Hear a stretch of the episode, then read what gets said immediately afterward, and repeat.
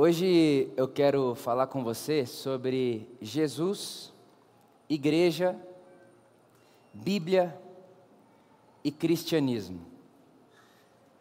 Jesus, igreja, Bíblia e cristianismo. Acho que você já deve imaginar o desafio que vai ser os próximos minutos para a gente conseguir falar de tudo isso em pouco tempo mas estou convencido no meu coração de que essa é uma mensagem muito necessária. Muito necessária porque penso que nos nossos dias, no nosso tempo, na nossa era, um dos prejuízos que nós temos visto e assistido na igreja brasileira é a confusão de todos esses conceitos e termos e, de alguma maneira, a forma como algumas pessoas tratam essas quatro coisas como se fossem uma coisa só ou como se fossem as mesmas coisas. Achar que Jesus é sinônimo de igreja, que Jesus e a igreja são a mesma coisa. Achar que igreja, Jesus e Bíblia são as mesmas coisas. Achar que Jesus e Bíblia é a mesma coisa. Ou achar que Jesus e cristianismo são as mesmas coisas. Quando a gente não só corre esse risco, mas a gente tem visto isso acontecendo no nosso tempo.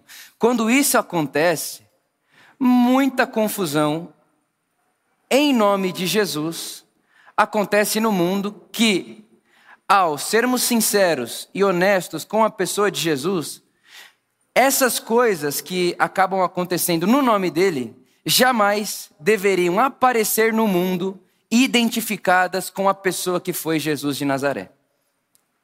Então eu quero começar hoje tentando conceituar cada uma dessas quatro coisas, ou melhor, dessas quatro realidades. A primeira, Jesus, Jesus de Nazaré.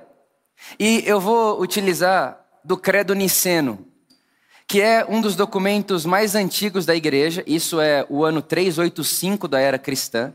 E ali a igreja se reúne para fazer uma afirmação a respeito de quem é a pessoa de Jesus. Passado 385 anos da sua vida, morte e ressurreição, a igreja está reunida para fazer uma declaração a respeito da natureza de Jesus.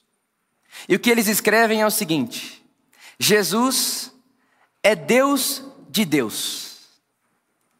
Deus de Deus. Consubstancial com o Pai. O mesmo de dizer, Jesus é Deus. Jesus não foi criado. Porque Jesus é Deus e Deus não se cria. Jesus sempre existiu. Je Jesus é o Logos, Deus feito carne. Deus se fez carne e habitou entre nós. É Jesus. Então, quem é Jesus? Jesus é Deus de Deus, é o próprio Deus, encarnado num ser humano.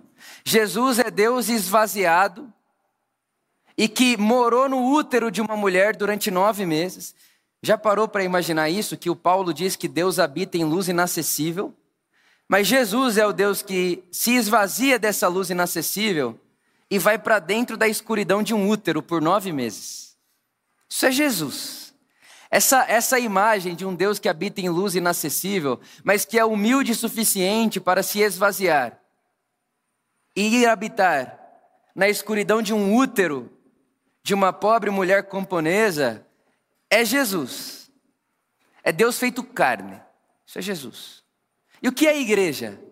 A igreja é a comunhão das pessoas, a igreja é o coletivo de pessoas que chamam a Jesus de Senhor. O que significa dizer é que igrejas são as pessoas que estão engajadas, atentas a obedecerem a Jesus. É como se eu pudesse dizer a você que a igreja deve ser a continuação daquilo que Jesus começou. A teologia latina tem um termo muito bonito para isso que é somos o segmento de Jesus, sua continuação. Então Jesus é Deus de Deus. Jesus é Deus feito ser humano. A igreja é, a, é, o coletivo, é a comunhão das pessoas que chamam Jesus de Senhor e que, por obedecerem a Jesus, se tornam seu segmento. E o que é a Bíblia? A Bíblia é um livro canônico para essa tradição cristã. E ela é composta pela Bíblia hebraica, que é aquilo que nós chamamos de Velho Testamento ou Primeiro Testamento, e o Novo Testamento. O Primeiro Testamento é a narrativa de Deus conversando com o povo e prometendo a esse povo que ele enviaria um Messias. E o Novo Testamento, os evangelhos, a partir do nascimento de Jesus, é o evangelho de Jesus contando para nós que o Messias que Deus prometeu para o povo, não só para, o povo de Israel, mas para Abraão, dizendo: Olha, vai vir alguém que vai abençoar todas as famílias da terra. Esse Messias que Deus prometeu não é outro senão o próprio Deus. Então, a novidade do Evangelho, do Novo Testamento é: Deus não enviou alguém, Deus veio. Deus encarnou e veio. Deus se fez carne e veio. E essa é uma notícia que ninguém jamais poderia imaginar. Então, Jesus é Deus. A igreja é o coletivo de pessoas que se submetem ao senhorio de Jesus, ou seja, o seu segmento, a sua continuação. A Bíblia é o texto que narra a história de um povo e seu Deus e de como Deus promete a esse povo abençoar todas as famílias da terra a partir de um rei, de um Messias. E o que ninguém imaginaria é que esse rei que viria à terra não é alguém fora de Deus, é o próprio Deus que se esvazia e vem. Então, o que é o cristianismo? Cristianismo é a religião que professa Jesus como Senhor. E eu sei, porque eu também já disse isso, eu já acreditei nisso e já preguei. Não, o cristianismo não é uma religião. Eu já preguei isso daí, eu já falei, eu já usei essa expressão. O cristianismo não é uma religião, cristianismo é uma relação com uma pessoa. E isso não é verdade. Não é verdade porque o cristianismo, sendo visto como relação, está na verdade, sendo confundido com Jesus. É como se cristianismo e Jesus fossem a mesma coisa. O que não é verdade. Relação você tem com Jesus, não com o cristianismo. O cristianismo é sim uma prática religiosa.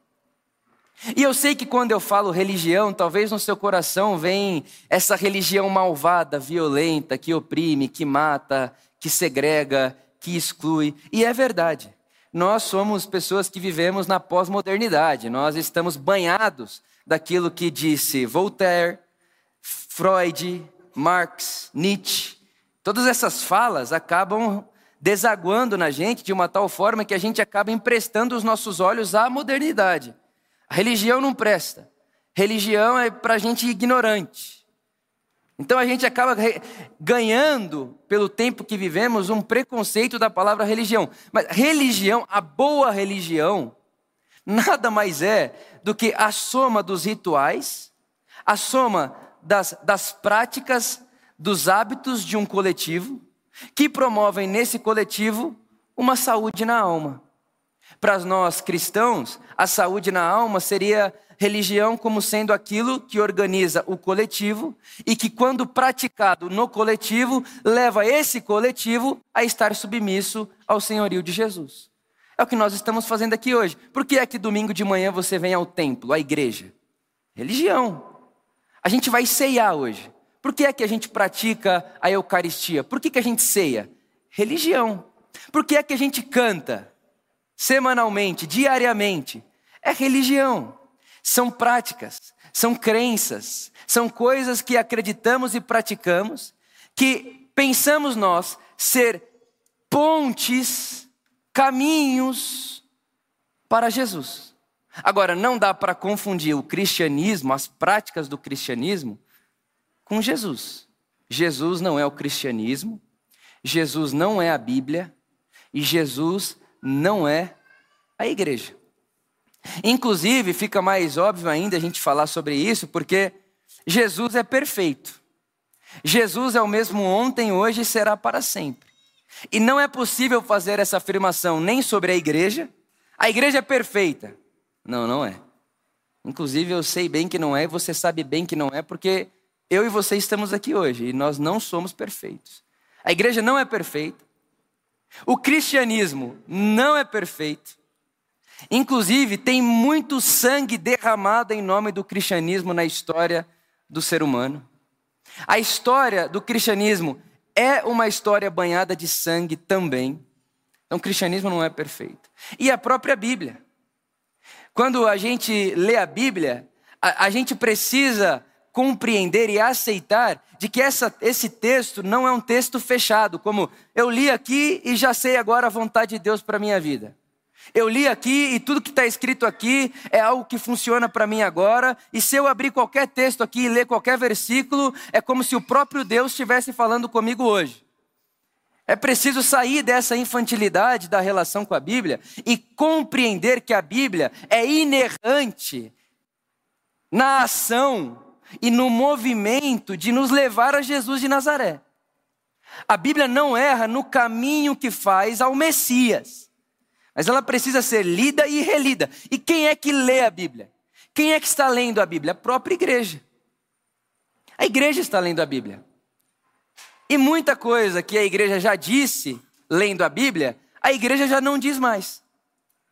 Por exemplo, se a gente for lá atrás, antes de Jesus, lá no povo hebreu, existem textos da Bíblia que diz que a sua roupa não pode ter mistura de material, algodão com linho, por exemplo. Está escrito na Bíblia isso aí. E aí, se isso for a palavra de Deus para você hoje, algumas pessoas aqui não estariam aptas a viverem a vontade de Deus agora, porque as suas roupas, provavelmente essa minha roupa aqui é uma mistura de material, de tecidos. Então já está fora. Uma outra coisa que a Bíblia diz, e isso é Paulo, isso é Paulo. Paulo diz que na reunião da igreja, as mulheres devem ficar em silêncio. E mais do que isso, devem cobrir a cabeça com uma espécie de coroa, um pano. Se isso é a palavra de Deus para nós hoje, sinto muito as mulheres que estão aqui agora, nenhuma de vocês se encaixa na vontade de Deus, porque eu não estou vendo pano na cabeça de ninguém, e tem algumas mulheres, inclusive, que estão falando e comentando o que eu estou dizendo agora. Que é difícil mulher ouvir sobre mulher e não ter que comentar. Faz parte. Então, se a Bíblia fosse algo que você abre e lê e encontra a vontade de Deus de maneira óbvia, Seria muito mais fácil. Mas não é assim. Uma outra coisa que a Bíblia aprova e que a igreja já aprovou e já se identificou durante muitos anos é escravidão. Dá para você ler a Bíblia e aprovar, apoiar a escravidão. É possível. O próprio Paulo escreve: Ó, oh, você que é escravo, se submeta ao seu Senhor.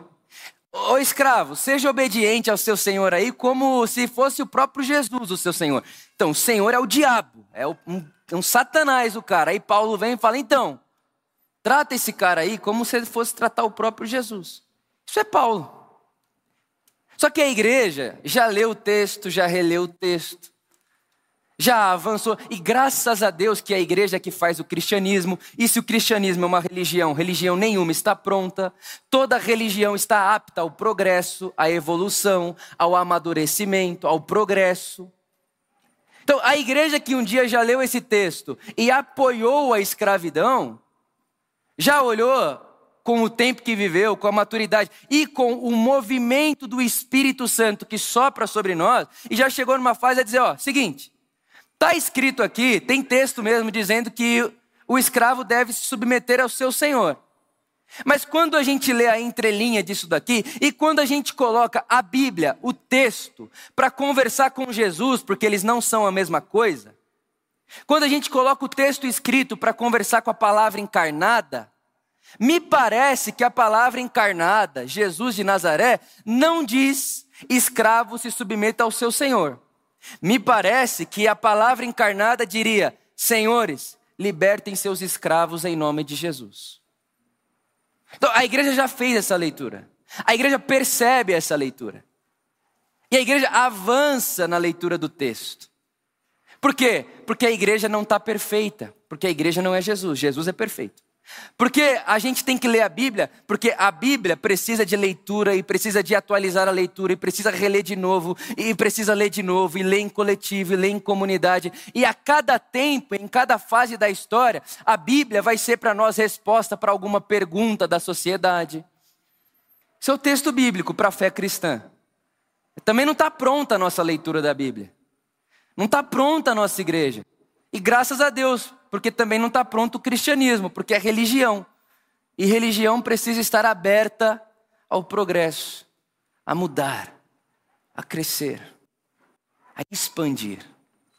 Agora, eu estou dizendo para você que igreja, Bíblia e cristianismo não são Jesus.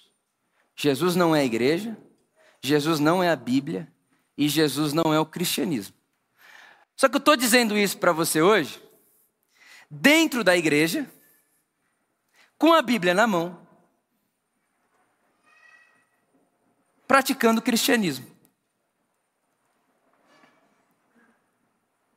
Então eu estou dizendo que nada disso que a gente está praticando é Jesus. Você poderia agora levantar e falar, então tá, então beijo, beijo, tchau, tchau. Vou me ir. Se igreja, Bíblia, cristianismo não é Jesus, qual seria então o nosso papel com Jesus? Sendo que todos nós que estamos aqui, não estamos aqui por causa da igreja, por causa da Bíblia, nem por causa do cristianismo. Espero eu que estejamos aqui por causa de Jesus. Se é por causa de Jesus que estamos aqui, o que é então que nós precisamos fazer com o nosso cristianismo, com a nossa igreja e com a nossa Bíblia? Se é por causa de Jesus que nós estamos aqui, se é a Jesus que queremos seguir e não a igreja, o cristianismo e a Bíblia, se é a Jesus que queremos e eles não são a mesma coisa, o que é que estamos fazendo aqui? Praticando o cristianismo na igreja, lendo a Bíblia. Eu gostaria de sugerir para você um caminho. Gostaria de sugerir para você que nosso papel, como praticantes do cristianismo, como igreja e como leitores da Bíblia, é fazer com que essas três coisas sirvam a Jesus. Porque a tentação da igreja, da leitura da Bíblia e do cristianismo é fazer Jesus servir aos nossos ideais. A tentativa, a tentação que nós temos é de fazer Jesus servir o nosso modelo de igreja, o nosso modelo de cristianismo e o, e o nosso modelo de leitura bíblica. A gente tenta encaixar Jesus nas nossas práticas. Mas penso que o que o Evangelho propõe para nós hoje é o oposto verdadeiro, que é como é que eu pego o meu cristianismo, como é que eu pego as minhas práticas, os meus rituais, como é que eu pego as minhas religiosidades, como é que eu pego a minha leitura da Bíblia, como é que eu pego a minha frequência, a minha participação na igreja e faço com que tudo isso esteja submetido a Jesus de Nazaré e não ao contrário. Como é que a gente faz para, por amor, que lê a Bíblia, pratica cristianismo e é uma igreja? Como é que a gente faz para ela estar submetida a Jesus, ao invés da por amor ser um lugar aonde Jesus, não estando como o Senhor do espaço, fica do lado de fora? Porque eu vou dizer uma coisa para você. Jesus não senta em banco de igreja como quem fica esperando qualquer sua hora. Numa comunidade, ou Jesus está no senhorio, ou ele não está. Ou ele é senhor, ou ele não é. Foi o próprio Jesus que disse: não dá para ter dois senhores. Porque para obedecer um, você tem que desobedecer o outro. E para obedecer o outro, você tem que desobedecer a outra. Não dá para ter dois senhores. Então, como é que a gente faz? Para que o nosso cristianismo, a nossa leitura da Bíblia e a nossa igreja sirvam a Jesus. A gente deveria se perguntar: tá bom, se a gente quer servir a Jesus, o que é que Jesus quer? Qual o desejo de Jesus? Porque se eu sei o desejo de Jesus, se eu sei o que ele quer, se eu sei o, porquê que ele veio, se eu sei o que mais interessa para ele, se eu sei o que é essencial para ele, fica mais fácil para eu entender o que eu faço com a minha Bíblia, com a minha igreja, com o meu cristianismo. Eu quero ler com você João capítulo 10. João capítulo 10, verso 10, um dos textos mais conhecidos do campo evangélico majoritário. O ladrão vem para roubar, matar e destruir. Mas eu vim para que tenham eu vim para que tenham vida e a tenham em abundância. Meu irmão, minha irmã, muito provavelmente quando você pensa no ladrão que veio para roubar, quem é que vem no seu imaginário? Quem é o ladrão? Capeta, o diabo, não é isso que pensa? Sim ou não? Mas é isso que Jesus está dizendo. Jesus está dizendo o seguinte: eu sou o pastor. Eu sou o bom pastor. E o bom pastor, ele não usa a ovelha, ele serve a ovelha. Esse é João capítulo 10. Mas, Mas tem o pastor ladrão. Tem o pastor que é bom e tem um pastor que é ladrão. Esse ladrão que Jesus está falando aqui não é o diabo. A gente põe tanto poder no diabo. Jesus nunca pôs esse poder todo no diabo. O que Jesus está dizendo é: tem outro tipo de pastor. Tem outro tipo de maneira de cuidar de ovelha. E esse outro tipo de maneira de cuidar de ovelha mata, rouba e destrói. Quantos de nós que estamos aqui, inclusive, já não nos sentimos mortos, roubados, destruídos por falsos pastores ladrões? Porque se é verdade que tem um bom pastor, é verdade também que tem um mau pastor. E se é verdade que existe uma boa religião, é verdade também que existe uma religião que aprisiona, que mata. Se é verdade que existe a igreja de Jesus e que está submetida a Jesus, também é verdade que existe uma igreja, com aspas ou sem aspas, em minúsculo, que não está a serviço do Rei Jesus e que não é corpo e continuação de Jesus. Se é verdade que tem o pastor que dá vida, se é verdade que tem a religião que dá vida, se é verdade que tem a leitura da Bíblia que dá vida, também é verdade que tem o pastor que produz morte, também é verdade que tem a leitura da Bíblia que produz morte, também é verdade que existe uma religião que produz morte. O ponto aqui é deixarmos com que caia no coração da nossa comunidade que Jesus veio para trazer vida. Jesus está interessado na vida. Na vida. Jesus não é o fundador do cristianismo. Não é. Jesus não fundou o cristianismo. E quando o cristianismo não serve o desejo de Jesus, que é a vida, o cristianismo peca no seu motivo de existir. Jesus não é a Bíblia. A Bíblia não é Jesus. E quando a leitura da Bíblia peca contra o desejo de Jesus, que é a vida, a leitura da Bíblia peca e se perde em seu motivo de ser. Quando a por amor funciona e existe de uma maneira, de uma forma, que não contribui com o desejo de Jesus, que é vida, a por amor perde a sua razão de ser. Então, quando a gente olha, por exemplo, para a história da igreja, do cristianismo e a leitura que a igreja foi fazendo da Bíblia, lá nos primeiros 100, 200 anos da igreja, existem muitas cartas de pais da igreja que diziam o seguinte: Queremos que Deus acabe com os judeus, porque foram os judeus que mataram o nosso Senhor. Eles faziam isso lendo o texto, eles faziam isso a partir de um ambiente de igreja, mas todo mundo aqui é de conver comigo que Deus matar judeu porque mataram Jesus de Nazaré não é vida, é morte. E quem é que promove a religião da morte? O ladrão e não o bom pastor. O próprio Lutero, você vai ler falas de Lutero, que é aí chamado o pai da reforma protestante, 500 anos atrás, o próprio Lutero ainda, 1500 anos depois, ainda está falando sobre Deus se vingar no povo judeu, matar gente de, de Israel, matar judeu, porque o judeu foi quem assassinou Jesus de Nazaré. Que tipo de leitura da Bíblia é essa? Que tipo de religião se promove a partir dessa leitura? Que tipo de igreja nasce a partir dessa leitura? Uma igreja que coopera com a vida ou uma igreja que coopera para a morte? Porque a igreja que coopera para a morte está sendo roubada, destruída e destronada, é o que Jesus está dizendo aqui. Ou a igreja batista, que por, durante muitos anos normalizou a escravidão, com Klan, participou ativamente. A igreja nos Estados Unidos, que fez oposição ao movimento de Martin Luther King a respeito da justiça racial. É uma igreja que tem um texto bíblico, que participa do cristianismo, mas que não está cooperando com o desejo de Jesus.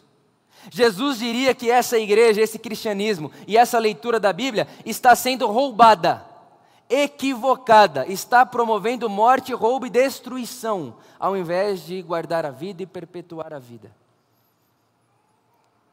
Então, se nós, como igreja, como comunidade, se nós, como pessoas no Brasil em 2023, não fizermos uma leitura da Bíblia como igreja, que promova a vida, que, que, que estabeleça a vida como critério máximo e como coisa mais essencial, como realidade mais essencial para Deus, porque todas as vidas são a imagem e semelhança de Deus, e não a vida que por qualquer que seja o motivo que valha ser diminuída, excluída, segregada. Se nós nos aproximarmos desse texto sem essa lente de que servir a Jesus é servir a vida, a gente corre um sério risco de, com Bíblia, cristianismo e religião, deixarmos Jesus de fora da nossa igreja.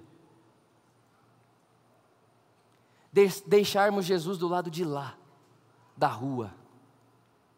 Quase que como quem fica esperando as pessoas que não se sentem bem aqui dentro, Jesus fica lá do outro lado da rua, falando assim: vamos ver quem é que vai sair daí se sentindo excluído, deslocado? Quem é que vai sair daí de dentro se sentindo ferido? Quem é que vai sair daí de dentro se sentindo indigno? Deixa eu ver quem vai sair daí com esse espírito, que eu vou pegar essa pessoa do outro lado da rua. Quase que Jesus tendo que curar a dor e a doença que uma igreja com Bíblia, religião, está fazendo na vida de uma pessoa. Perceba como no nosso tempo hoje, talvez não haja algo que seja mais essencial do que não confundirmos Jesus, Bíblia, cristianismo, igreja. Tem muita coisa que a igreja fez em você, que não foi Jesus que fez com você. Inclusive, você sabe qual é a maior igreja do Brasil hoje? hoje? Sabe? A maior igreja do Brasil hoje se chama Desigrejados. Sabia disso? A maior igreja no Brasil hoje, e a que mais cresce, hein? É a maior e a que mais cresce. Os desigrejados. Gente que foi ferida pela igreja. Gente que foi machucada pela igreja. Gente que foi ferida pela leitura que a igreja fez da Bíblia e por causa da leitura que a igreja fez da Bíblia, promoveu uma religião que ao invés de dar vida e vida abundância às pessoas, promoveu morte, roubo e destruição. Então, os desi... Eu tenho muita solidariedade aos desigrejados.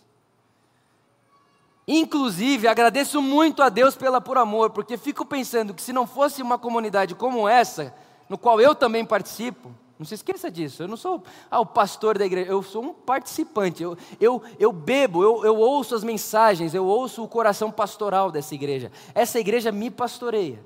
E fico pensando se não fosse um lugar como esse, aonde eu ia parar? Para onde? Porque, porque a igreja fere, machuca, dói. Mas, meu irmão, minha irmã, a igreja não é Jesus. A igreja não é Jesus.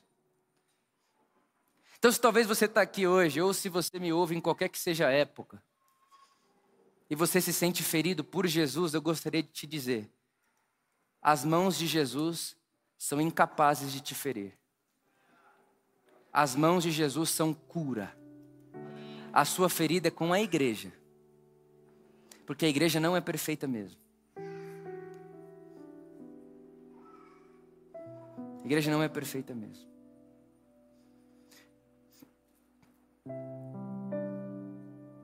Pergunta que fica para nós hoje é: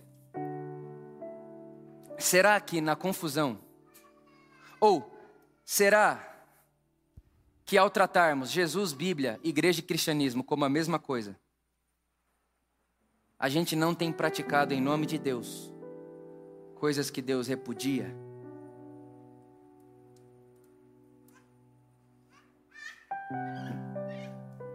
Semana passada falamos sobre o pecado do racismo e que assola a igreja evangélica brasileira, a por amor.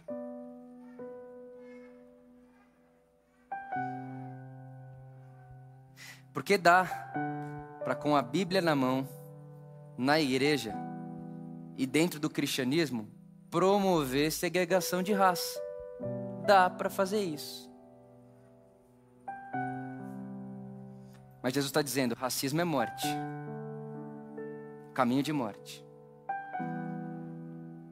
Há leituras e cristianismos que promovem morte, igrejas, religiões que promovem morte. E a pergunta para nós hoje é: o que é que a nossa religião, a nossa leitura da Bíblia, e a nossa igreja deseja promover.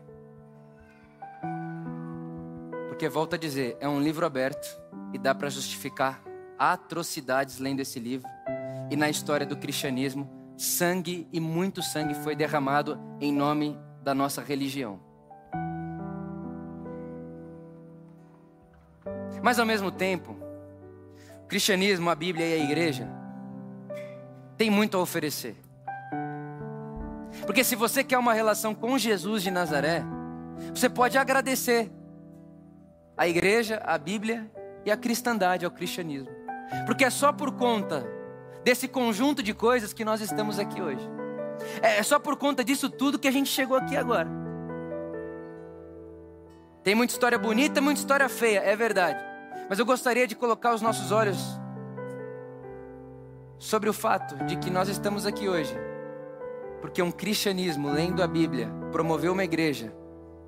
E cá estamos. Cá estamos. E cabe a nós hoje, como igreja, continuarmos a trabalhar na nossa leitura, no nosso cristianismo, na nossa igreja, porque sabemos que a por amor e Jesus ainda não são sinônimos, mas como é que a gente pode ler e praticar uma religião que seja ponte para que dia após dia sejamos a imagem de Jesus, do jeito de Jesus, a fazermos as coisas como Jesus. A minha oração hoje por mim e por você é que usemos a nossa religião, a nossa igreja e o nosso texto sagrado para submeter a nossa vida ao Senhor da vida.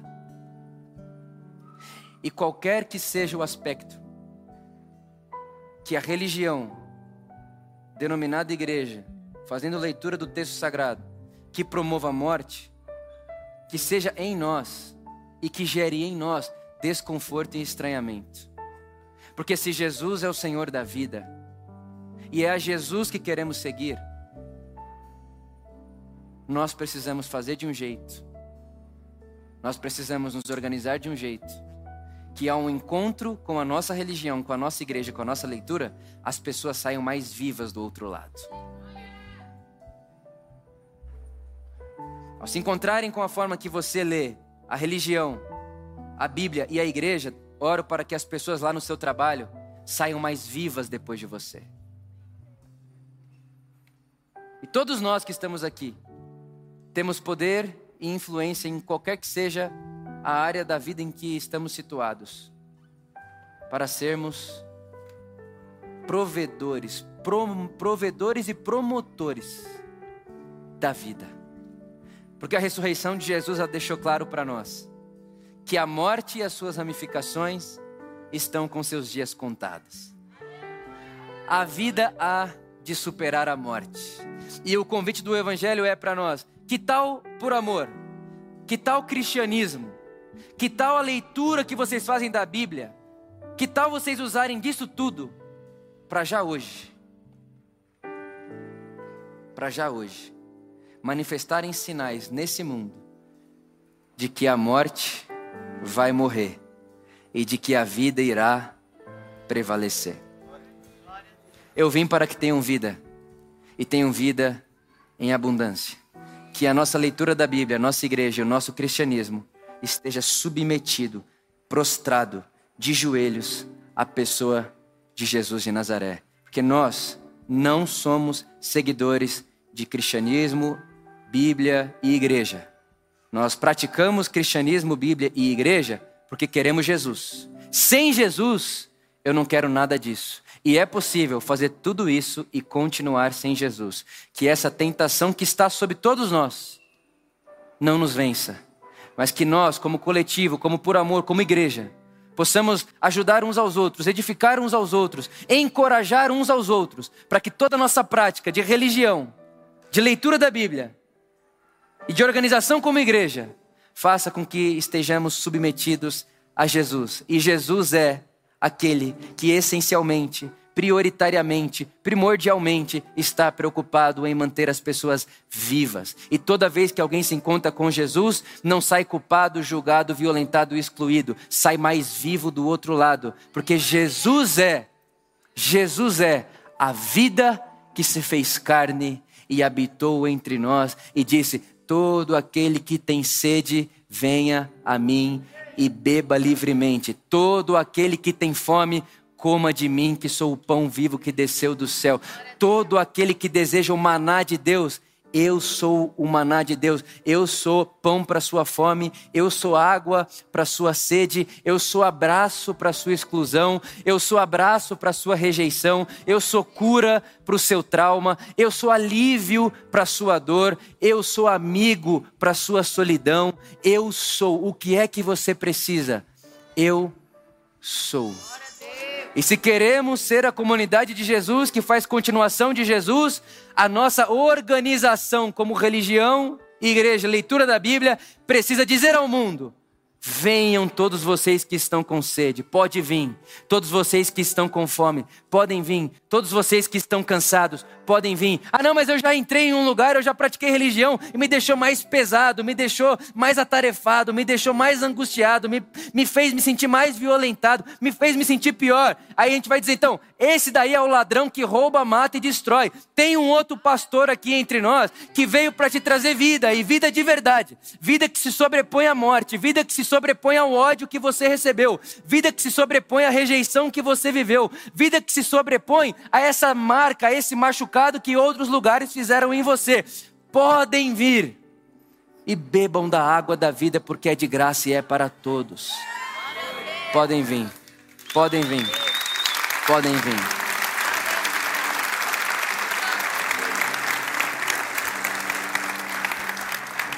Que essa seja a por amor. E não só a por amor, Rio, Rua Rio Negro 87, mas que essa seja por amor em qualquer lugar onde você estiver. Que você seja esse reflexo, que você seja essa continuação, que você seja esse segmento. Esse segmento, essa continuação desse espírito, dessa vontade de Deus, desse desejo de Deus, e que você seja a encarnação desses braços de Deus que são grandes o suficientes para acolher a tudo e a todos em seu amor. Que seja assim em nome de Jesus. Amém. Amém.